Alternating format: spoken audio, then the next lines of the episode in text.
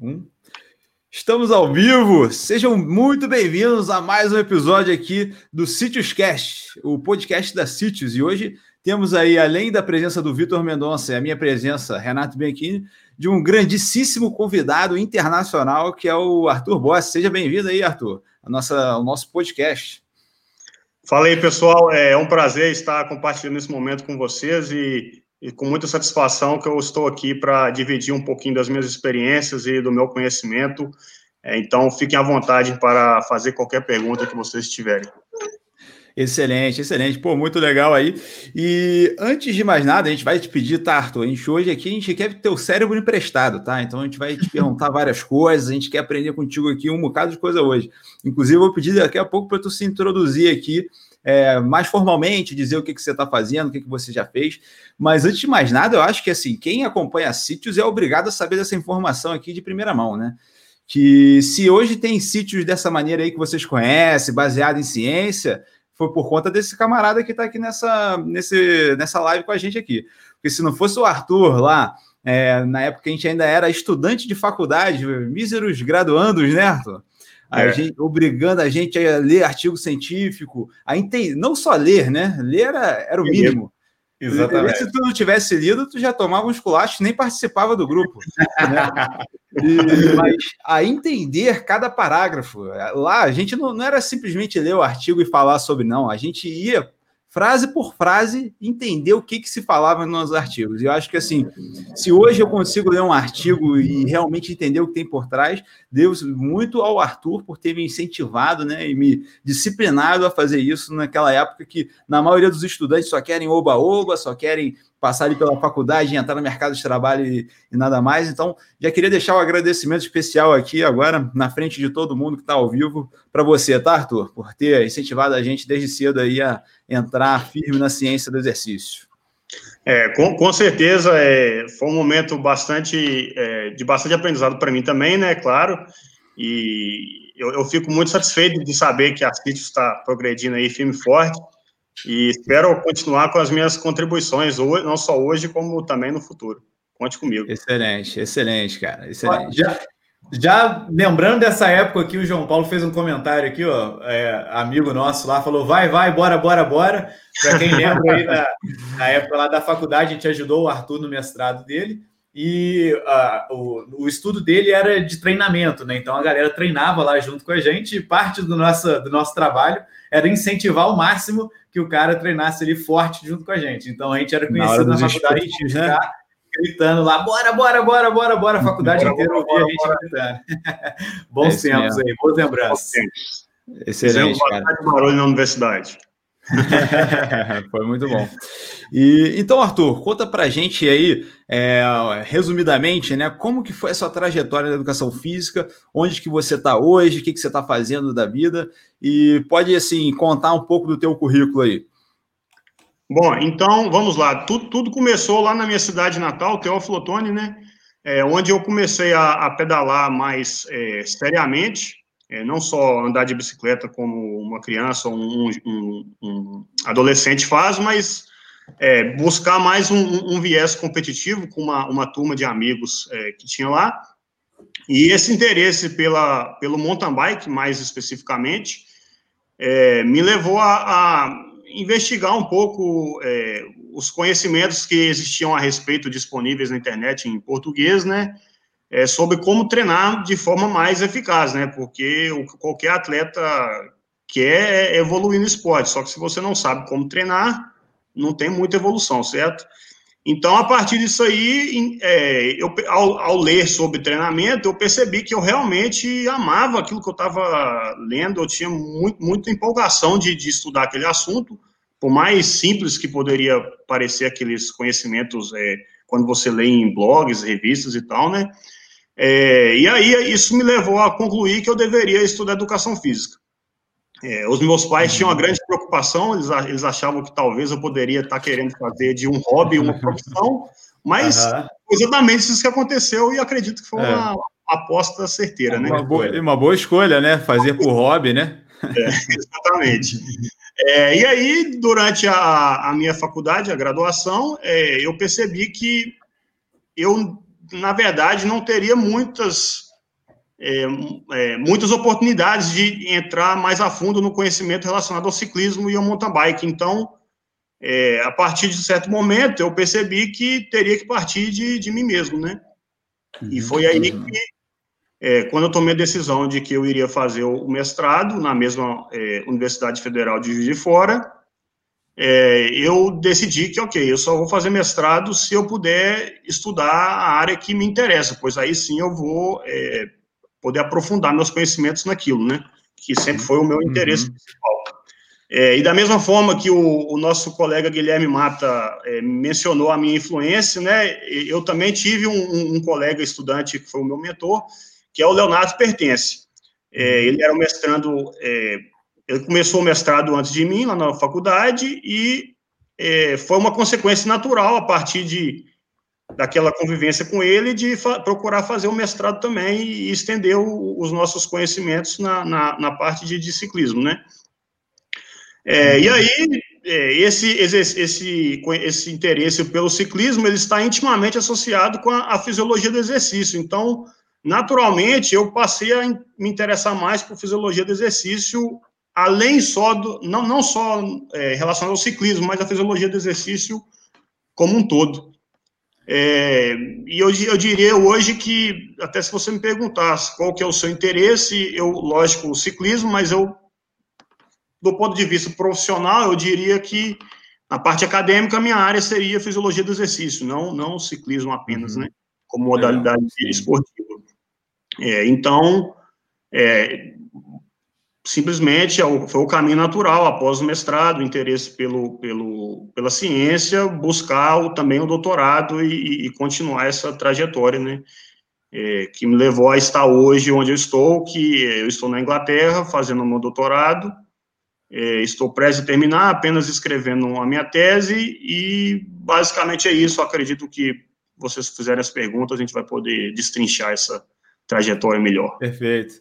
É, uma das coisas que eu queria destacar muito para quem está assistindo, é, do que o Arthur já falou aqui para a gente, né? A gente pegando essas informações, é, eu vejo como que quando você faz algo porque você gosta, porque você tem paixão naquilo mesmo, é, funciona bem, né? Porque eu te falo o seguinte: a gente que viu os bastidores, né? O Arthur falando aqui parece que foi tudo sempre muito tranquilo, né? Foi, fiz o mestrado, depois fui doutorado. É, é, exatamente. Só que a gente sabe, cara, que é um desafio gigantesco, né? Você fazer. E porque no seu caso não é simplesmente, ah, vou fazer mestrado e pegar o meu título, né? Você não. sempre foi um dos caras, um dos acadêmicos que eu mais vi vivo nisso, que, que realmente queria fazer algo de impacto, né? Você queria fazer uma pesquisa que fosse fazer uma diferença mesmo é, no ponto de vista até da, da prática, né? Até do Sim. ponto de vista assim, influenciar mesmo a prescrição de treinamentos no ciclismo. E, e assim, só consegue chegar nesse ponto, passar por tudo isso que o Arthur passou, se o cara tem muita garra mesmo e gosta muito do que está fazendo, né? Então, isso aí já é um ponto-chave aí para vocês que às vezes estão, são estudantes, estão começando agora, ou então já estão na profissão e ainda não se encontraram, perceber aquele ponto que vocês gostam realmente, porque é isso que vai te fazer vencer qualquer tipo de obstáculo como esse, né? Até sobre esse assunto, Arthur, aproveitando, é, pô, durante a faculdade a gente aprende absolutamente nada sobre ciclismo, né? E a gente sabe também que o mercado de trabalho de ciclismo não é um mercado tão grande. Eu tenho uma dúvida que acho que eu nunca te perguntei isso. É, em algum momento você pensou, caramba, acho que eu não vou trabalhar com ciclismo, não, vou para uma outra área, vou para o fitness, vou dar uma aula de dança. É, em, em, certo momento, não, dança acho que não, né? Mas em um certo momento é, da minha graduação, eu fiz estágio em academias e, e é um assunto, é, treinamento de força é um assunto que me interessa também. Embora depois do doutorado eu, eu tive muito pouca oportunidade de ler a respeito, porque você tem que uhum. focar naquilo que é a sua área de estudo, né? Mas é, uma, é um assunto que definitivamente é, me interessa, o, o, treinamento de hipertrofia, principalmente, né? E uhum. a, acho que é uma, é uma área assim, que eu cheguei a considerar, mas é, apesar de o ciclismo ser um, um, um nicho bem particular, eu percebi logo que havia pouca gente naquele nicho. Uma uhum, carência uhum. muito grande de, de, profissionais. Tanto é que quando eu, eu procurava pelo conhecimento, eu não achava, até o momento que eu tive que fazer um, um, um programa acadêmico, um mestrado, para mim uhum. obter eu mesmo aquele conhecimento, não, não depender uhum. de ninguém para me ensinar, né? Perfeito. Então, é, eu acho que se você tem um pequeno nicho, ainda que seja mínimo, se você é, é, é uma pessoa que, que consegue preencher aquela demanda por profissionais, você pode trabalhar com qualquer modalidade, né? E aí eu, eu, eu percebi essa, essa oportunidade e eu resolvi, então, é, começar a trabalhar como treinador, né? É, que foi a, a, forma profissional que eu realmente me estabeleci e, paralelamente, seguir a minha carreira acadêmica, né? Perfeito, perfeito. perfeito. É, e eu acho que uma das coisas que mais destaca é, no Arthur, assim, tô aqui bajulando é. o cara já tem meia hora já, né? que a galera não viu, antes da gente entrar ao vivo aqui, eu já tava é. falando. Deixa eu falar um dos pontos que eu admiro bastante, é que o Arthur ele nunca saiu da prática em si do ciclismo, nem como, vamos dizer assim, praticante mesmo, sendo ciclista, e nem como deixando de ser treinador de ciclista, né? Então, acho que isso, Arthur, é um ponto forte seu, porque e eu queria que você discutisse um pouco mais sobre como que essas duas áreas é, se combinaram e te ajudaram, tá? É, como que estar envolvido com as pesquisas, é, produzindo pesquisas, te ajudaram a melhorar como treinador e como ciclista, e como estar envolvido no ciclismo como treinador te ajudou nas pesquisas. Você teria como falar um pouco para a gente sobre isso, cara? Claro, claro. Acho que eu vou começar pelo, pelo impacto da, do, do, do, perfil acadêmico em relação ao perfil treinador, né? Acho que é o mais uhum. importante para a gente começar assim, a entender essa história. É, uma vez que eu me tornei um acadêmico, né, à medida que eu fazia o meu mestrado, eu pude, de fato, revisar a literatura científica do que diz respeito ao, ao, ao ciclismo, principalmente a parte de treinamento, entender mesmo a história da, da modalidade do ponto de vista do conhecimento, né? Uhum. Então, é, eu acredito que isso me conferiu uma grande vantagem no momento de, de, de prescrever é, o, o, treinamento para o, os meus atletas, né? É, pois o que, tudo que eu fazia, de certa forma, apesar de que o treinamento nunca é 100% científico, sempre tem um pouco de, de arte na, na, na, na, prática, né? Você nunca vai se basear 100% na ciência, tem, tem questões que a ciência não te dá respostas. Então, apesar disso, eu poderia dizer que aquilo, a minha prática é, seria, na, no, no, melhor do que eu poderia entregar aos meus atletas, uma prática científica. Né? Uhum. É, então, à medida que o meu conhecimento científico evoluía, naturalmente evoluía também aquilo que eu trabalhava com os meus atletas. É, então, assim, eu acredito que você ir para a área acadêmica te confere essa vantagem, porque você está sempre atualizado é, em relação às novidades, às últimas estratégias de treinamento, é, tudo aquilo que, que, que, é desenvolvido em diversos países do mundo. Você não espera chegar um livro é, para fazer um compilado de informações em, na sua língua em português. Você simplesmente vai direto na fonte à medida que ela é publicada. Então, é, eu não poderia deixar também de, de, enfatizar o quanto que a língua inglesa é importante se você quiser realmente é, sair na frente em termos de, de, conhecimento, né? Eu acho que vocês certamente já bateram essa, nessa tecla aí uhum. em algum momento dos podcasts, etc. Bastante. É. E, e, e, aí tem a, outra questão também, que é, é, como que o lado treinador ajuda na, na questão acadêmica, né? Então, é, a primeira, a primeira forma que, que existe um, uma ajuda é, é, quando você considera que, em muitas pesquisas que são feitas, parece que as pesquisas são um pouco descontextualizadas da prática é, dos uhum. atletas e treinadores.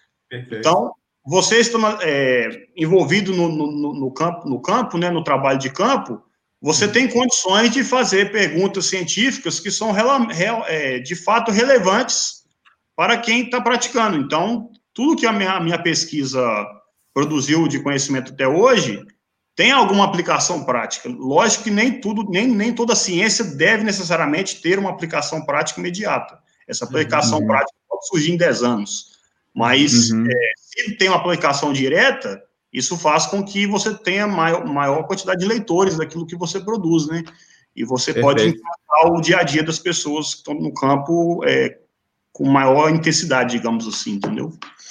Com certeza, cara. Eu acho que isso é, é bem nítido quando a gente vai é, pegar pesquisas científicas aqui para a gente utilizar, até para ensinar os nossos alunos aqui na Sítios, é, para se basear mesmo no nosso trabalho, cara. A gente percebe que às vezes falta esse link realmente, né? A gente vê que tem muita pesquisa científica que parece que assim está destoando da prática, né? E eu acho que essa Sim. lacuna aí é uma lacuna excelente de se preencher, né? E pode falar, Vitor. É, não, é, já aproveitando esse assunto aí, conta pra gente um pouquinho como que é a sua pesquisa aí agora que você está fazendo em doutorado aí, como é que está funcionando, como que é o treino aí da galera aí que você faz durante a pesquisa aí pra gente saber como funciona. Tá, Joia. É, eu vou tentar falar com, com termos é, os mais simples possíveis, e se vocês acharem que eu estou falando algum termo que é muito científico, por favor, me interrompa para me dar a explicação do, a, a, do que é aquilo que eu estou me referindo, entendeu?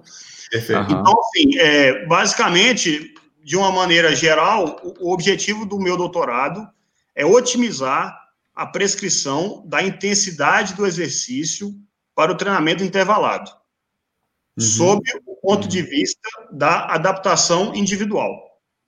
É, uhum. O que, que, seria adaptação individual?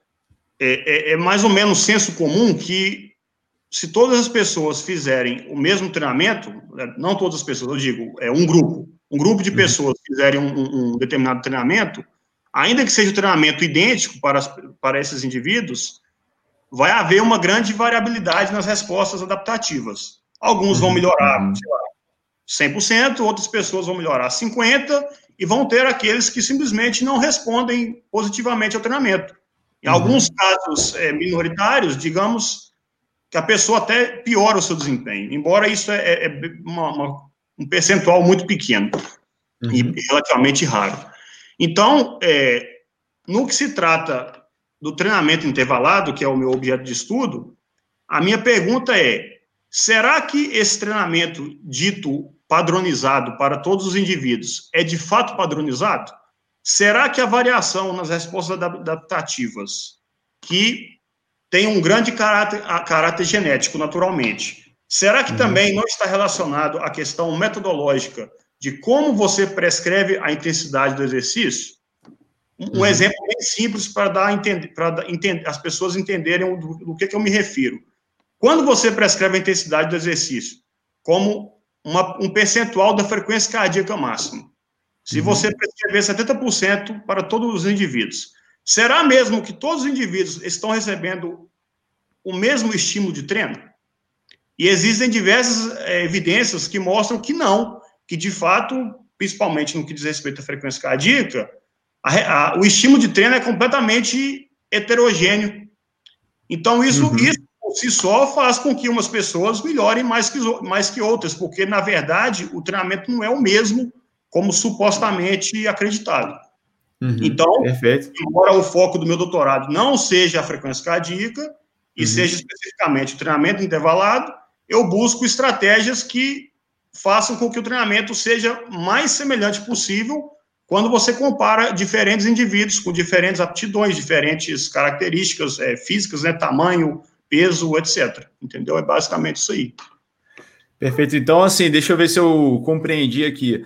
A tua linha de pesquisa está tentando ver é, se na hora da prescrição dos treinos, né, é, onde que está ali essa falta de padronização, você está tentando identificar onde isso, que são isso. esses pontos que do fazem... Ponto de vista da intensidade do exercício. Porque a duração você pode padronizar. Você padroniza, por exemplo, uhum. uma hora de treino para todos, certo? Uhum. Mas a intensidade do exercício ela é ligeiramente mais complexa. Tem diferentes métodos para você fazer essa padronização, que a gente chama na linguagem científica normalização, né? Você está normalizando uhum a uhum. intensidade do treino.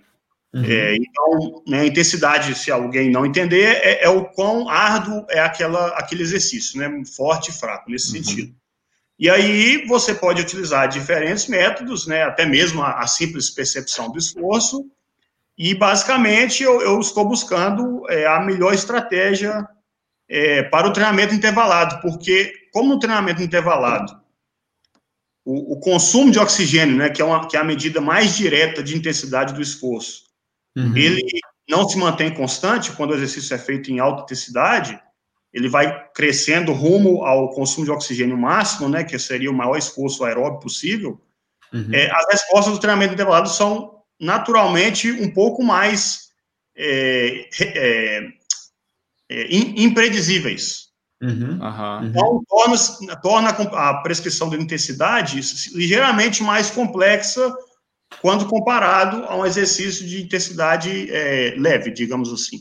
Uhum. Perfeito. E esse, esse exemplo, esse exemplo que você deu agora, cara, é uma das coisas que eu lembro que a gente aprendeu muito contigo na época da pesquisa e que depois mudou muito a minha cabeça, a minha percepção lendo outras pesquisas científicas. Sim. Eu lembro a dificuldade que a gente tinha de ter uma, uma medida é, validada né, de VO2 máximo. Né? A gente tinha que manter Sim. a velocidade constante, é, não poderia ter oscilações, tudo certinho.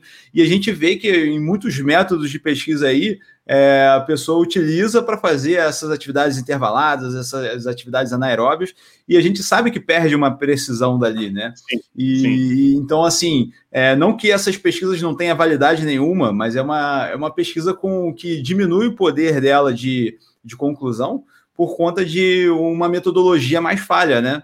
Sim. E, e, cara, eu lembro que assim, a gente aprendeu isso na prática lá, fazendo a avaliação de VO2, né, as inúmeras avaliações de VO2 que a gente fez. Isso também é bem legal, cara. Uma, um destaque bem bacana aí dessa, desse teu ponto de pesquisa. É, um, um, um ponto que todo, é, todo profissional deve entender no que diz respeito a qualquer, qualquer área de, de, de prescrição de exercício, seja treinamento de força, seja exercício aeróbico de endurance, né? Ele tem que uhum. entender que todo teste existe uma margem de erro. Alguns uhum. testes têm um erro maior, outros testes um erro menor. Então, quando você está trabalhando com o seu cliente, o, o, seu atleta, ou qualquer pessoa que seja, você precisa levar em consideração que os, os seus resultados, quando você avalia um, um pré e pós-treinamento, eles podem ter uma grande margem de erro ali.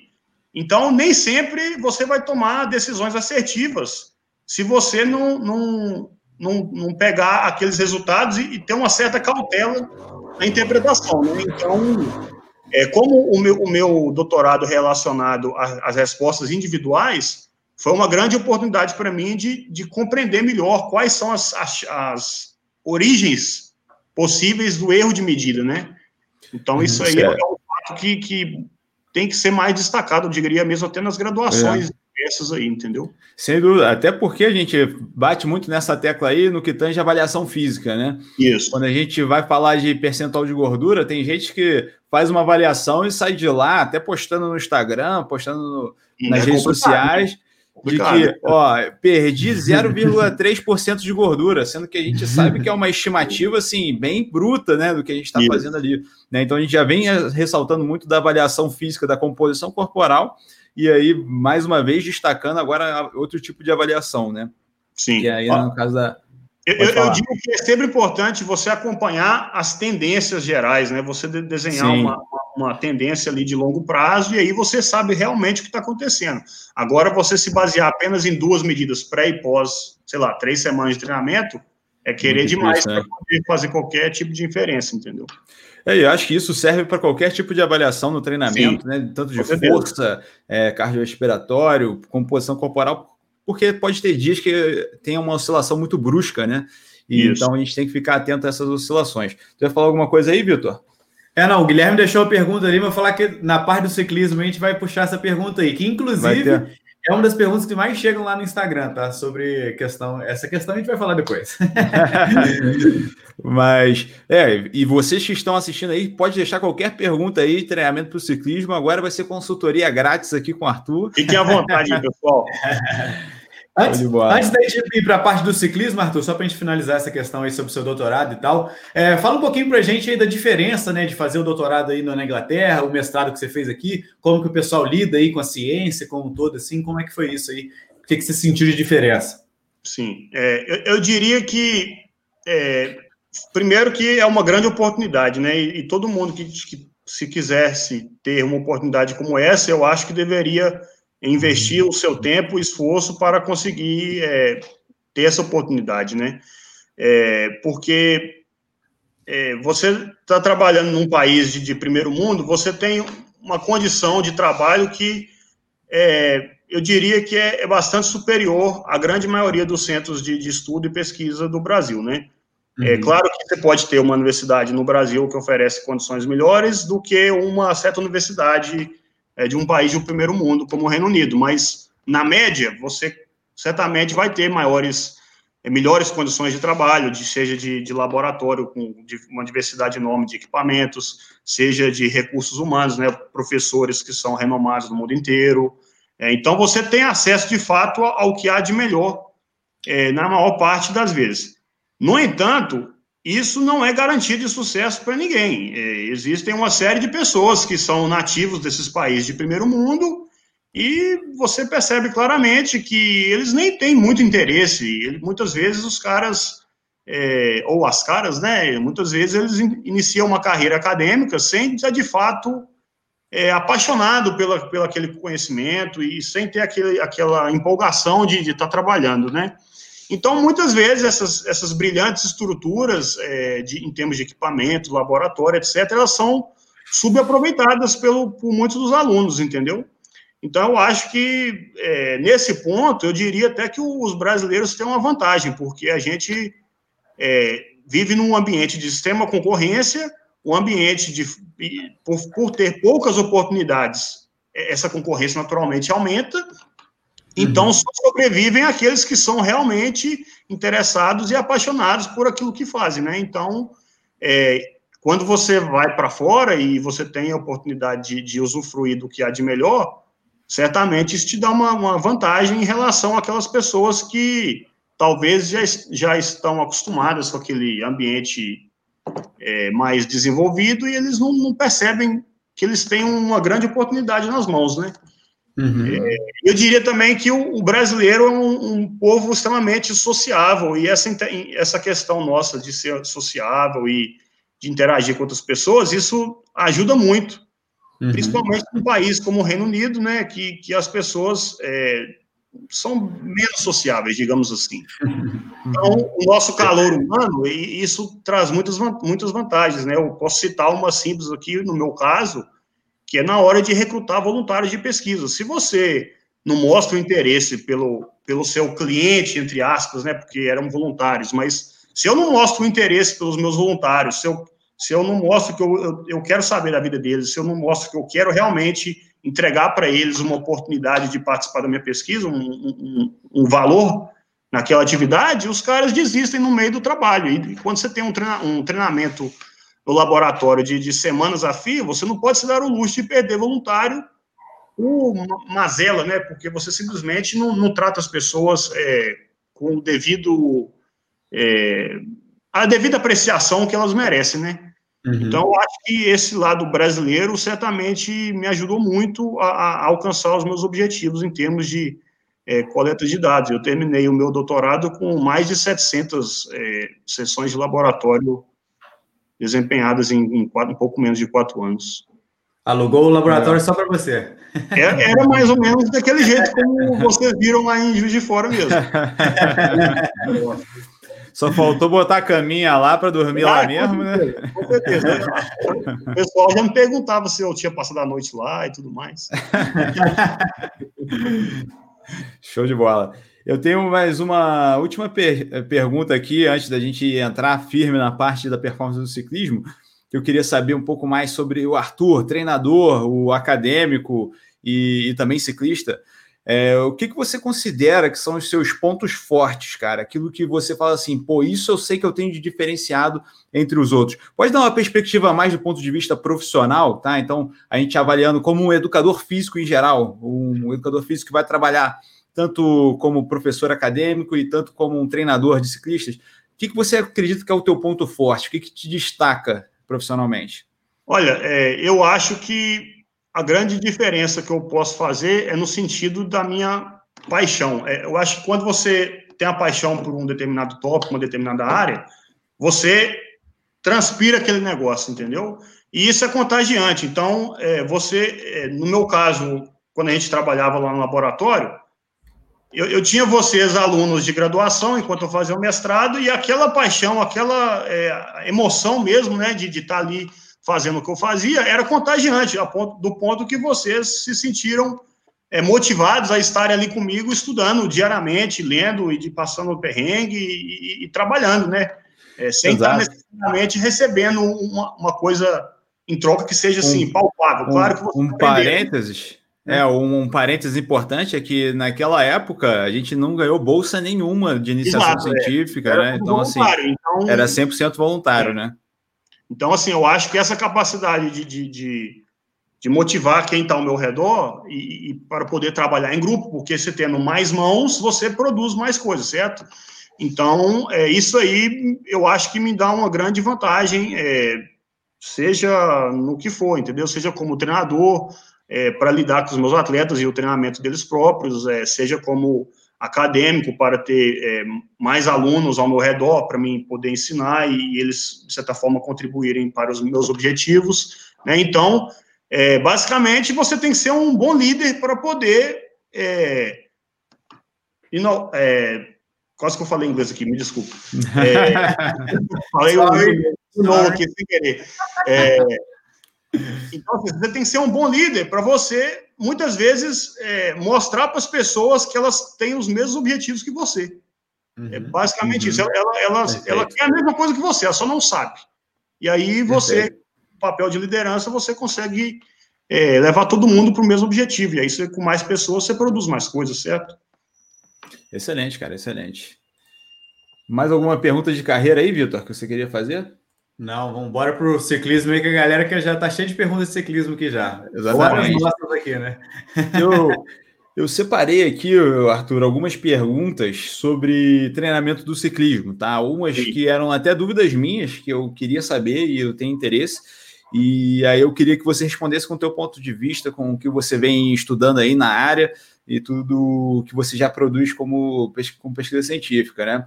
O, a primeira pergunta que eu separei aqui é, o que, que você considera um dos maiores erros que os treinadores de ciclistas cometem na hora de prescrever os treinos? Então, partindo do pressuposto que você já viu por aí, né, você não precisa citar nome de ninguém, nem exemplo de ninguém, mas o que, que você considera assim, ó, isso aqui, esse caminho aqui está errado, não deveria estar tá fazendo dessa forma? Olha, eu, eu vou citar alguns erros, digamos assim. então, beleza. Serão alguns. Puxa a listinha é... aí, galera. É, o, o, primeiro, eu acho que assim, esse é, é, o mais importante de todos, de todos. Isso é quando o treinador não tem o devido cuidado com o seu atleta.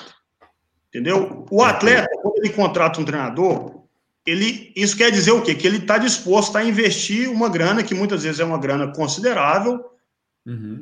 Na, naquele treinamento, que muitas vezes é um hobby do cara. Nem, nem, nem, nem a maioria dos atletas não são profissionais, certo?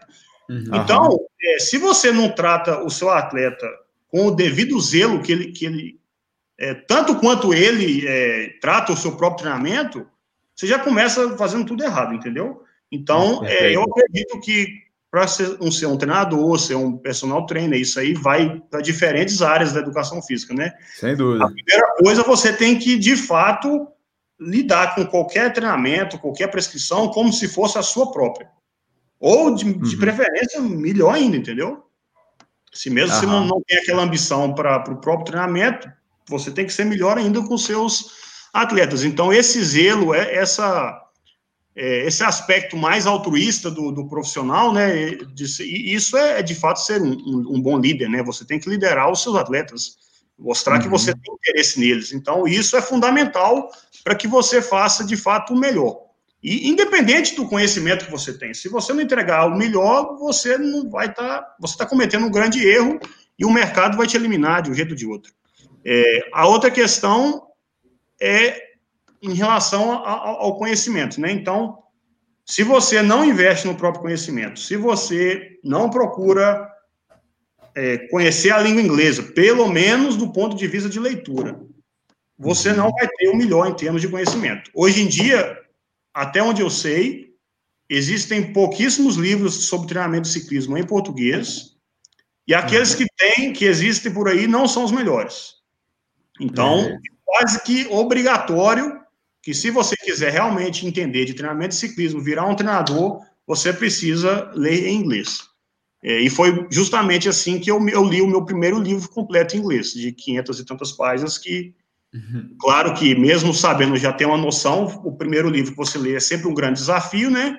Mas eu fui uhum. lá no voltou e devagar, devagar, devagar, você traduz a mesma palavra tantas vezes que uma hora você não esquece mais, né?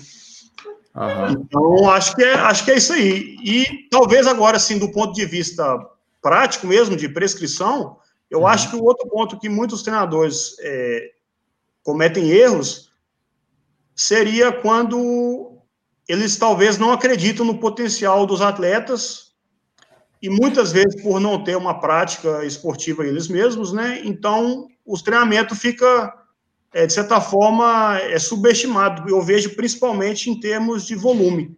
Né? Eu vejo uhum. que muitos atletas que eu passo a treinar, que vieram de outros treinadores, eles trabalham com um volume muito inferior àquilo que seria capaz de treinar. Uhum. Então, a primeira coisa que eu faço para o indivíduo já ganhar adaptações bem crônicas, né, é aumentar o volume de treinamento, de, sei lá, de o cara está treinando 8 horas por semana, vamos passar para 14, 15, mas claro que gradativamente, né, seguindo os uhum. princípios uhum. do treinamento. Hoje em dia se fala muito, muito de, de, de treinamento intervalado, né, o famoso HIT, uhum. só que o HIT tem que ser priorizado quando você tem uma, uma, uma sólida base de treinamento em baixa intensidade, né, senão, caso contrário, você pode ter um, é, uma sobrecarga excessiva, ou então simplesmente o indivíduo não vai conseguir desempenhar o HIT com a qualidade que deveria, entendeu? Uhum. É, isso aí eu até vejo que é um, é um mito, assim, no Brasil, no treinamento como um todo, questão do volume de treino, né? A gente aqui na CIDS, a gente é chato com isso, a gente bate na tecla o tempo todo, Sim. tanto de volume de treino aeróbio, pensando em performance, até mesmo em emagrecimento, e Sim. também no volume de... É, Exato, exatamente. E é, é tudo. até onde eu sei, certo? Se você quiser ter ganhos é, em curto espaço de tempo, você tem que dar um bom volume para poder ter aqueles resultados de força e hipertrofia. Estou falando alguma bobeira ou está correto? Não, não. Tá, tá certo, exatamente. Só que é, o que acontece muito hoje aqui no Brasil é que a, o pessoal tenta vender estratégias que são mais fáceis de vender, né? Sim, então, sim, assim. Volume embora, né? exatamente. É, volume, a gente estava O Arthur falou ali, ó, 14 horas, chegou a mencionar 14 horas de treinamento. Né? Se tu chegar para alguém que quer começar a treinar, fala assim, ó, Tu vai ser um dos primeiros, mas tu vai ter que treinar 14 horas por semana no mínimo. O cara já vai desanimar. Se o cara Sim. não estiver querendo muito, ele vai desanimar. E isso serve até para musculação, né? O cara chega para mim e fala assim: pô, eu quero ficar, eu quero virar bodybuilder. Aí eu falo para ele: ó, a gente vai ter que fazer um volume de treino bem, bem considerável aí. Aí não é tão, vamos dizer assim, tão. É, não vem tão... Né? Pois é, é muito não mais vem. fácil falar assim: Vamos fazer um treininho aqui de 15 minutos, três vezes por semana, e vai ser o necessário para tu ficar com o corpo do teu sonho. É muito mais fácil vender isso, né?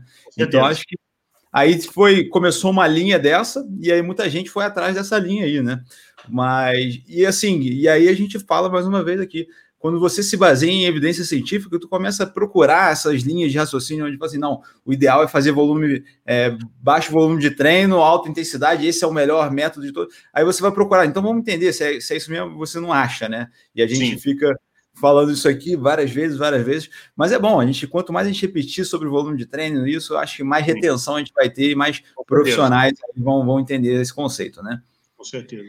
É, se eu tivesse que escolher, ó, sou treinador, eu tenho que escolher uma única coisa aqui para o cara ficar bom. É volume de treino? É bunda no selim? Eu diria que sim. Eu diria que sim. Hum. Tanto é que existem uma série de atletas amadores que eles não têm qualquer tipo de treinador e eles se mantêm numa condição até competitiva de treinamento, simplesmente treinando muito. Né? Uhum. É, claro que você não vai evoluir é, a partir de um certo ponto fazendo só isso. Uhum. Mas, muitas vezes, para um amador que não tem grandes ambições competitivas, aquilo acaba sendo o suficiente. Agora, um, um, um não pode é um treinador se basear nessa premissa para poder fazer um treinamento mais ou menos e, e, e falar assim, ah, o cara já vai evoluir é. mesmo coisa que ele fizer, então, né, vamos fazer o basiquinho aqui, tá bom. Aí você tá roubando dinheiro do seu cliente, né? Perfeito. Então, você tem que procurar e trabalhar de forma honesta, eu diria assim, né? O que eu tô achando legal, cara, é que tudo que você tá falando aí do treinamento do, do ciclismo, eu acho que se encaixa perfeitamente para o é. treinamento Sim. de musculação também. Né? A gente fala aqui muito hoje das consultorias online de treinamento, né? E isso ainda mais ficou em mais assim, em alta agora por conta da, da pandemia e tudo mais, mas Sim. a gente já vem falando disso há bastante tempo. E aí eu vejo assim, os conceitos que tu passou ali iniciais ali do treinamento, é do treinador em si, é, Sim. se aplica diretamente. Eu acho que tem muita gente que fala assim, eu quero é, ganhar dinheiro com consultoria online, mas o cara, eu, eu, digo que esse cara não está nem querendo ganhar, está querendo roubar, né? Porque ele vai um treino nada a ver para o cara, não tem cuidado nenhum com o aluno, tem Sim. profissional que manda treino com o nome de outro cliente porque copiou e colou, né? Então, assim. Não dá. Não dá. Porque você tem. E aí, eu, é, resumindo o que você falou anteriormente, teve uma frase que eu ouvi uma vez que a gente tem que prescrever os treinos dos nossos alunos é, como se a gente estivesse prescrevendo o treino do nosso pai e da nossa mãe. Com certeza. Então, a gente, né, vai ser, a gente quer o melhor treino possível, né? O mais seguro, que vai dar melhor resultado. Então, é assim que a gente tem que fazer com todos os clientes também, né? E aquela coisa, né, cara? É, embora trabalhar dessa forma dá trabalho, é, não existe nada como um cliente satisfeito. Pois é. Essa é a sua melhor propaganda. É. Eu, eu não tenho é, perfil no Facebook, eu não tenho, não estou nas redes sociais, é, eu não, não tenho é, site. No entanto, eu tenho certeza que se eu perguntar para os meus atletas atuais se eles me indicariam para os amigos, com certeza eles rapidamente me, me conseguiriam novos clientes, certo? Então, eu acho que isso aí é, a, o boca a boca, né, a principal ferramenta para qualquer profissional. Faça um, bom trabalho e o retorno virá naturalmente. É só questão de tempo, entendeu? Perfeito. Perfeito. Posso puxar a pergunta do Gui aqui, Renato? Que acho que ela vai se vai, encaixar bem. Aí, cara. Pode puxar. então, o Gui perguntou aqui, né? Qual seria o melhor parâmetro fisiológico para prescrever a intensidade do exercício? Frequência cardíaca, VO2, MARES, PSE, potência crítica, né? E até só para complementar, eu, eu, puxei essa pergunta aqui porque chega muito no nosso Instagram essa pergunta. A galera tem muita dúvida sobre esse assunto. Olha só, eu vou começar, eu vou começar dizendo o seguinte: depende, depende, né? Acho que a resposta que mais, mais vocês também respondem, né? É, do ponto de vista do treinamento intervalado, o treinamento de alto intervalado de alta intensidade, como eu estava abordando é, em relação ao meu estudo de doutorado, eu posso te garantir com bastante convicção, né, embora nunca exista uma verdade absoluta, mas pelo tudo que eu estudei e, e, vi com meus próprios resultados, de que a percepção do esforço é a melhor forma. É, então. Percepção de esforço. Percepção do esforço. É, é mais como, simples. Como, que se dá isso? Não é, na verdade. O pessoal é... já ficou até chateado que eles queriam que tu passasse o nome do software aí. É. Não, não, não, Eu já estava comprando o PowerTap. não. Isso não é dizer que o PowerTap. vou, vou chegar lá. Vamos Eu vou explicar o porquê da percepção do esforço. É, o que as minhas pesquisas demonstraram é que os métodos mais tradicionais, eu não vou entrar no, no, nos detalhes de quais ser, sejam esses, para não ficar uma linguagem muito complexa. Mas os métodos mais comumente é, utilizados, eles não produzem respostas consistentes é, do, é, quando comparado um indivíduo com outro durante o treinamento intervalado. Então, é muito difícil você simplesmente prescrever, no caso da, da bicicleta, uma potência específica, ou no caso da corrida, uma, uma velocidade específica, e dizer, você vai treinar é, X, sei lá, cinco tiros nessa velocidade, com essa duração, etc. Porque, para alguns indivíduos, aquela velocidade vai ser o suficiente para ele se exaurir em um, em um tiro, e para outros indivíduos ele vai completar com, com cinco tiros, tranquilo. Não tranquilo, mas assim, com uma certa facilidade, né? Então, isso independente dos métodos que você utiliza. Se for um exercício de alta intensidade, intervalado, certo? É, uhum. forte, fraco, forte, fraco.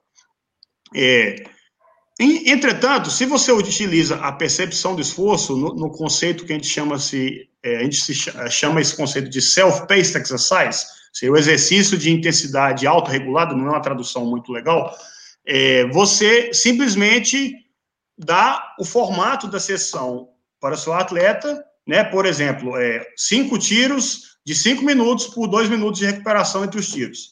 E aí uhum. o atleta vai desempenhar aquela sessão com a maior intensidade possível que ele conseguir sustentar por todos aqueles é, cinco intervalos. Né? Uhum. Então, essa é a melhor forma de você garantir que o atleta vai estar fazendo uma sessão intensa, é, no melhor da sua habilidade, e que o treinamento, de certa forma, vai permitir que naturalmente ele, ele desempenhe a sessão numa intensidade mais alta, à medida que você evolui. Então, não precisa do treinador ficar regulando ali a velocidade ou a, ou a potência, ela, a pessoa simplesmente progride naturalmente. E essas respostas, pelo que eu investiguei, são muito mais consistentes de um indivíduo para o outro do que se você utilizar os métodos é, mais clássicos. Você pode simplesmente, então, prescrever é, uma percepção do esforço, por exemplo, é, 15, 16, 17, 18 para, um, uma sessão de quatro tiros, a, a, a, essa percepção estando equivalente a cada intervalo, talvez seja um, um, uma pergunta que eu não possa responder. A, pesquisa precisa avançar para a gente investigar essas nuances, mas eu diria que acho que sim. Eu diria que é a melhor forma para você ter uma intensidade é, adequada para o seu atleta, o seu cliente ou qualquer tipo de população que você estiver trabalhando. Porém, é uma coisa muito importante. Frequentemente, as pessoas, os indivíduos, os voluntários de pesquisa, o atleta, qualquer que seja, eles não entendem a escala de percepção do esforço. Uhum. E, além disso, não adianta simplesmente botar no Google e pesquisar percepção do esforço escala. Você precisa trabalhar com as escalas originais. Existem as traduções originais, as traduções válidas. Porque se você trabalha com uma escala incorreta, você já está colocando é, um, um, problema na sua prescrição, né? Então. Já é uma falha, né? É, você, é, vocês, profissionais da CITIO, da CITIO precisa, precisam apresentar qual seria essa escala correta para os clientes, né? E, e aí eles vão ser capazes de regular a intensidade do treinamento quando o treinamento não for máximo. Quando o treinamento for máximo, você simplesmente fala para o seu atleta, faça o seu melhor.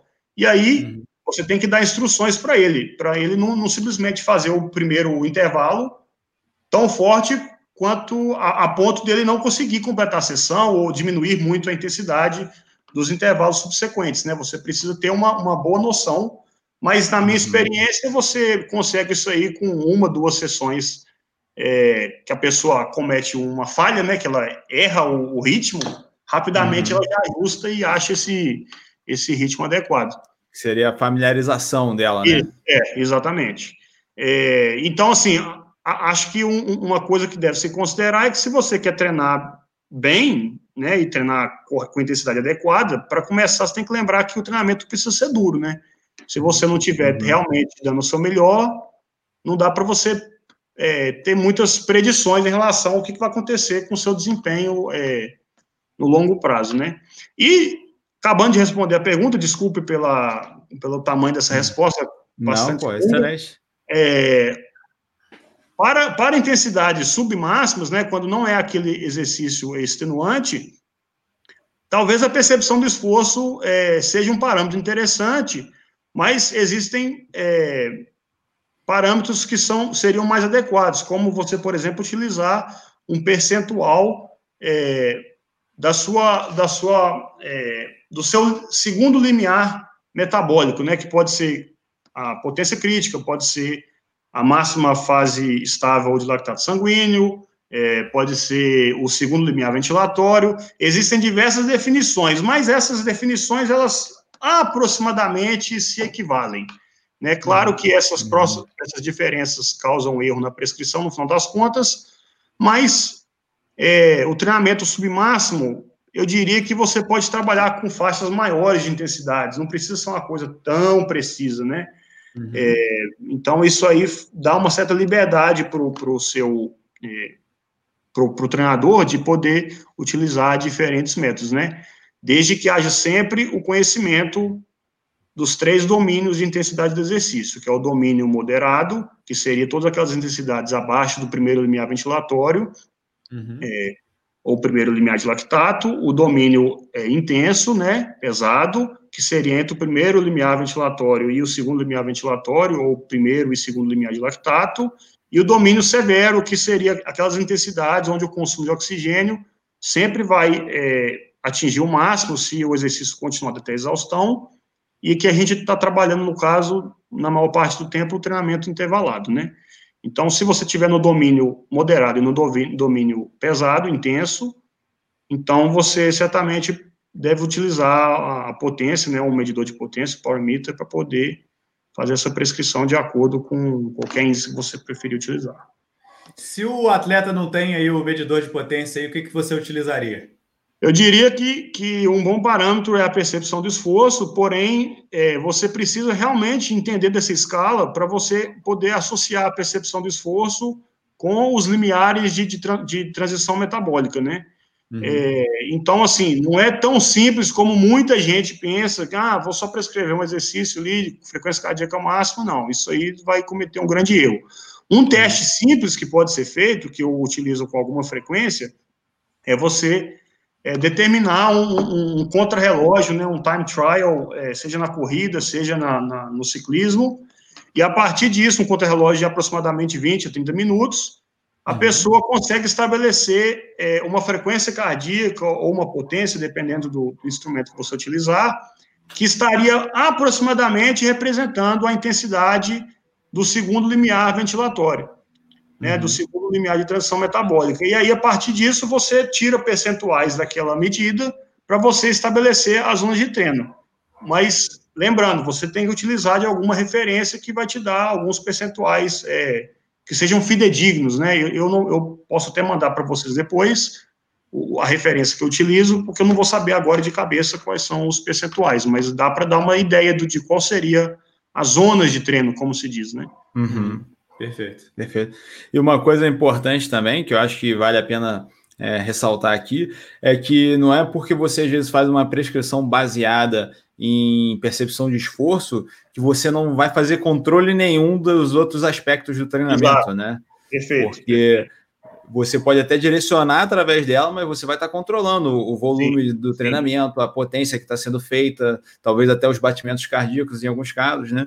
Então, acho que isso é para o treinador ter uma análise completa, ele precisa estar é, tá controlando essas variáveis, né? Tá ciente dessas variáveis, né? Eu, eu diria que é, é, é, uma, uma forma bem didática para aquele profissional que ele, ele quer aprender melhor como, como essas diferentes variáveis se interagem, é você simplesmente é, ter todos os instrumentos, né? No caso de um ciclista, você vai ter é, vai, vai ente, entender bastante do, sobre a, a, percepção de esforço, a escala a, adequada de percepção de esforço, mas você também vai ter um monitor de frequência cardíaca ou, ou um, um, GPS, um Garmin, né?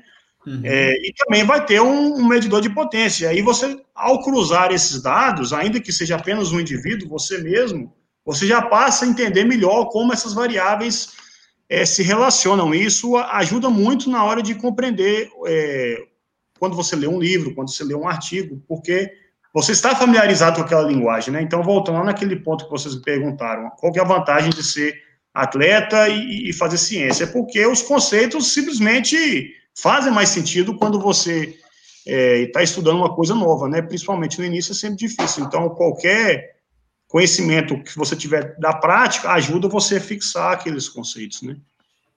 Show. Só para complementar, vou puxar a pergunta aqui do Torga, né? Se para o alto rendimento é obrigatório aí a utilização de um medidor de potência. Eu diria que sim, eu diria que sim. É, é um instrumento hoje em dia ainda bastante caro, é, porém, cada dia mais aparecem novas, novas marcas, né? E está tendo mais, mais concorrência nesse mercado. Uhum. E, naturalmente, os preços tendem a baixar. É, ainda que no Brasil tem a disponibilidade de poucas marcas e, e, e, os preços ainda são muito altos, a tendência é ficar cada vez mais barato, né? Uhum. É, quando eu comprei meu primeiro medidor de potência, era muito mais caro do que você compra hoje. Uhum. Então, é, você realmente precisa desse instrumento, ainda que não para prescrição diretamente, embora pode ser utilizado dessa forma, pelo menos para monitoramento do seu atleta, porque ainda que você utilize a, a frequência cardíaca ou a percepção do esforço para prescrever todas as sessões, você precisa ter a potência para realmente entender o que, que se passa segundo a segundo no treinamento do indivíduo. Então, é, você seria, apesar de a potência não se equivaler ao consumo de oxigênio, que é a medida mais direta da intensidade, é, seria a, a, a, variável que tem a maior correlação com o consumo de oxigênio, a maior, maior forma de, a maior associação, com exceção é, do treinamento intervalado de alta intensidade no domínio severo, como eu falei, que nesse caso é, o, a potência pode é, te enganar um pouco em relação à real é, intensidade do exercício. É, é, que, o, que o indivíduo está é, exercitando, né? Perfeito. Perfeito. Eu tenho uma pergunta aqui, não sei se tu vai selecionar alguma aí, Vitor? Não, não, tô, até, tô lendo aqui que o pessoal está fazendo os comentários complementares aqui, né? Que é a questão da ah. simplicidade da PSE, né? Às vezes as pessoas uh, acabam Sim. não acreditando né, na, na, eficácia dela. E o João aqui comentou também que a FC, a frequência cardíaca, não é tão confiável, né? Porque ela tem várias influências de Sim, medicamento, alimentação, né? É, e principalmente no caso do ciclismo, que é uma modalidade comparada com outras modalidades de endurance, que é que normalmente treina-se muito mais e faz-se faz sessões de treinos muito mais longas. Uhum. E aí, principalmente no, em países como o Brasil, onde a temperatura é, é, alta, a frequência cardíaca ela sofre muita interferência da temperatura e da desidratação, né? Então, você tem uma grande chance uhum. de, de errar. E aí, você precisa entender da fisiologia do exercício para você conseguir é, implementar uma estratégia que compense essas eventuais desvantagens de cada um dos métodos, né? Perfeito. Perfeito. Excelente. Uma dúvida que eu estava pensando aqui, é, que o Arthur acho que vai poder responder isso com bastante propriedade, é, vamos supor, a gente tem alguns profissionais de educação física que estão acompanhando a gente, e a gente tem algumas pessoas que nem são, não são profissionais, mas às vezes são atletas ou é, algo do, são aí é, amantes do ciclismo de alguma forma. Entusiastas, Entusiastas é o nome. É, Vamos supor que uma pessoa queira começar a treinar ciclismo hoje. Ele falou assim: ah, eu estou cansado, vou sair do sedentarismo, vou começar a treinar ciclismo. É, o que, que você acredita ser as recomendações básicas que um treinador deveria dar para o aluno que quer começar a praticar o ciclismo agora? Bom, a, a primeira recomendação eu diria que é, seria você, como treinador, primeiro entender um pouco é, do que seria uma boa um bom posicionamento é, do ciclista sobre a bicicleta. Porque se você tiver um. Vamos, vamos bem para o básico. Se você, se você tiver um, um selim da bicicleta que está muito alto, ou que está muito baixo, ou que é, está muito avançado, ou, ou muito é, retraído, isso já vai interferir bastante na performance e também na, na possibilidade de lesões, né? principalmente se for um selim baixo. É, uhum. Então, assim, é, mas mesmo um ceiling alto é, é muito alto de, em excesso, né, é muito comum, você percebe isso o tempo todo. Então, é, existe uma ciência por trás disso, mas é uma ciência ainda muito inicia, inicial, muito é, primária. Então, digamos que esse é um assunto que vai mais da experiência mesmo, entendeu? Não tem muita ciência assim muito estabelecida em relação a, ao bike fit e tal. Existem diretrizes, existem alguns estudos preliminares, mas não é uma ciência muito conclusiva. Então é importante que o, o, o atleta, é, o atleta ou o treinador, né, tenha uma noção básica de, de posicionamento. É, isso aí até uma simples consulta no Google pode te dar uma, uma luz. E a partir disso, é, o, o, treinador ele precisa é, entender que como a gente voltou, é, falou inicialmente, que o, volume vai ser, o volume de treino, né, a duração é, do, das sessões, a duração semanal total, essa vai ser a principal variável que vai, de certa forma, é, trans, transformar o, aquele atleta para ser um atleta melhor, entendeu? Você uhum. precisa criar adaptações crônicas, desde é, a questão de, de, de, estar confortável naquele cilindro, que muitas vezes não é o cilindro mais confortável, até a questão de, de, de ter os braços é, acostumados a, a, manter naquela posição da bicicleta por longas horas, né? Então, uhum. se você não cria essas adaptações crônicas, é, de todos os aspectos físicos, você não tem condições de, de progredir muito depois fazendo HIT ou fazendo qualquer outra estratégia é, mais curta, digamos assim, né? Então, acho que a primeira, as primeiras diretrizes, digamos, que, que são essas. Beleza. Vou puxar a pergunta aqui do Lucas aqui, que acho que é um tema diferente, mas é legal também da gente falar, né? Que como realizar um aquecimento para uma prova de ciclismo? E aí, até complementando ele aí, é, que eu vejo o pessoal pergunta isso para a gente também, eu vejo dos dois lados, né? Tem gente que fica com medo de fazer um aquecimento, às vezes vai chegar muito cansado ali na hora da, da prova, né? E aí, na hora que você vai ver aí o, as grandes provas aí, Tour de France, pô, os caras parece que estão morrendo ali no aquecimento, né? E aí é legal você falar um pouco disso para gente. É uma pergunta é bastante interessante, Lucas. É, bom, primeira coisa que você tem que considerar é que o aquecimento ele deve ser específico. Então, se é uma prova de, de baixa intensidade, né? Bom, nenhuma prova vai ser de baixa intensidade, mas digamos, é. se, seja, se, se for uma prova mais longa, onde a intensidade média não vai ser tão alta, ou então que não, não tem já uma, uma largada onde tem uma subida absurda, ou que o, o ritmo é muito forte no início, é, você pode iniciar, fazer um aquecimento mais leve e preocupar em não se, não se desgastar tanto, né?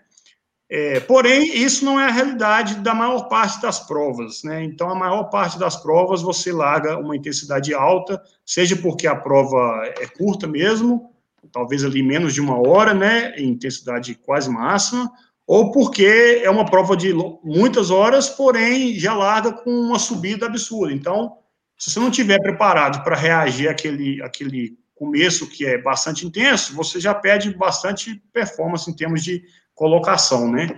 Então, é, considerando que a, a, a, o início da prova é intenso, você precisa fazer alguns tiros de alta intensidade no seu aquecimento. Eu diria assim, bem, bem basicão, assim, né? Uma, uma ideia assim. Sei lá, começa, por exemplo, com 20 minutos é, de intensidade baixa, né? Só girando as pernas ali e tal. A partir desses 20 minutos, você faz uns dois, três tiros é, de 3 a 5 minutos em uma intensidade mais próxima do máximo. Ah, tá, vai desgastar o atleta? Vai, mas é aí que entra a questão do treinamento. Para um sujeito que está habituado a esse tipo de esforço, ele tem um desgaste momentâneo, mas ali mais 20 minutos de intensidade baixa, ele volta ao seu estado de equilíbrio e, e, não tem muitas consequências. E aí ele colhe os benefícios do aquecimento em alta intensidade, aquecimento específico. Uhum. Mas se o sujeito não está habituado a fazer esforço de alta intensidade, é de certa forma melhor que ele comece o exercício é, frio, né? Porque ele pode correr o risco de, de perder performance porque gastou tudo no aquecimento. Então você tem que encontrar o balanço entre o que, que a prova, o início da prova vai demandar, a capacidade do seu atleta e o que ele vem fazendo habitualmente nos treinamentos, certo? Então é mais ou menos por aí. Boa, perfeito. Vou até puxar uma pergunta aqui, que é, acho que é dúvida de muitos também, a galera aí que pensa em treinar a área de ciclismo, né? A diferença de treinar um cara aí que vai rodar aí na, na estrada para o cara que vai treinar no mountain bike, né? Que acho que a prescrição acaba sendo bem diferente. Sim, é, mas assim, eu diria que é diferente mais no momento que o, que o indivíduo está se é, aperfeiçoando. Eu diria uhum. que o, o treinamento básico, como para desenvolver o atleta assim bem do início, né? Tem mais coisa em comum do que a gente imagina. Até porque um atleta de ciclismo de estrada, ele, ele tende a se beneficiar de treinos de mountain bike, é, caso ele tenha as duas bicicletas, né? Então, você desenvolve a sua técnica sobre, sobre a bicicleta, você é, desenvolve a sua própria percepção da pedalada, porque no, no mountain bike, por característica de ser um terreno é, mais irregular, você precisa ter uma maior sensibilidade na hora de escolher as suas marchas, na hora de, de, de extrair o melhor do seu corpo, né? Uhum. Então, é, existe, eu, eu diria que para um iniciante, você deve treinar um pouco de tudo para você realmente desenvolver o máximo de habilidades é, para aquele atleta. A partir do momento que o atleta começa a, a se especializar mais em uma das modalidades, aí você precisa ter sempre em mente que o, o exercício de ciclismo de estrada é um exercício mais contínuo. Todo ciclismo tem bastante variação na intensidade do exercício.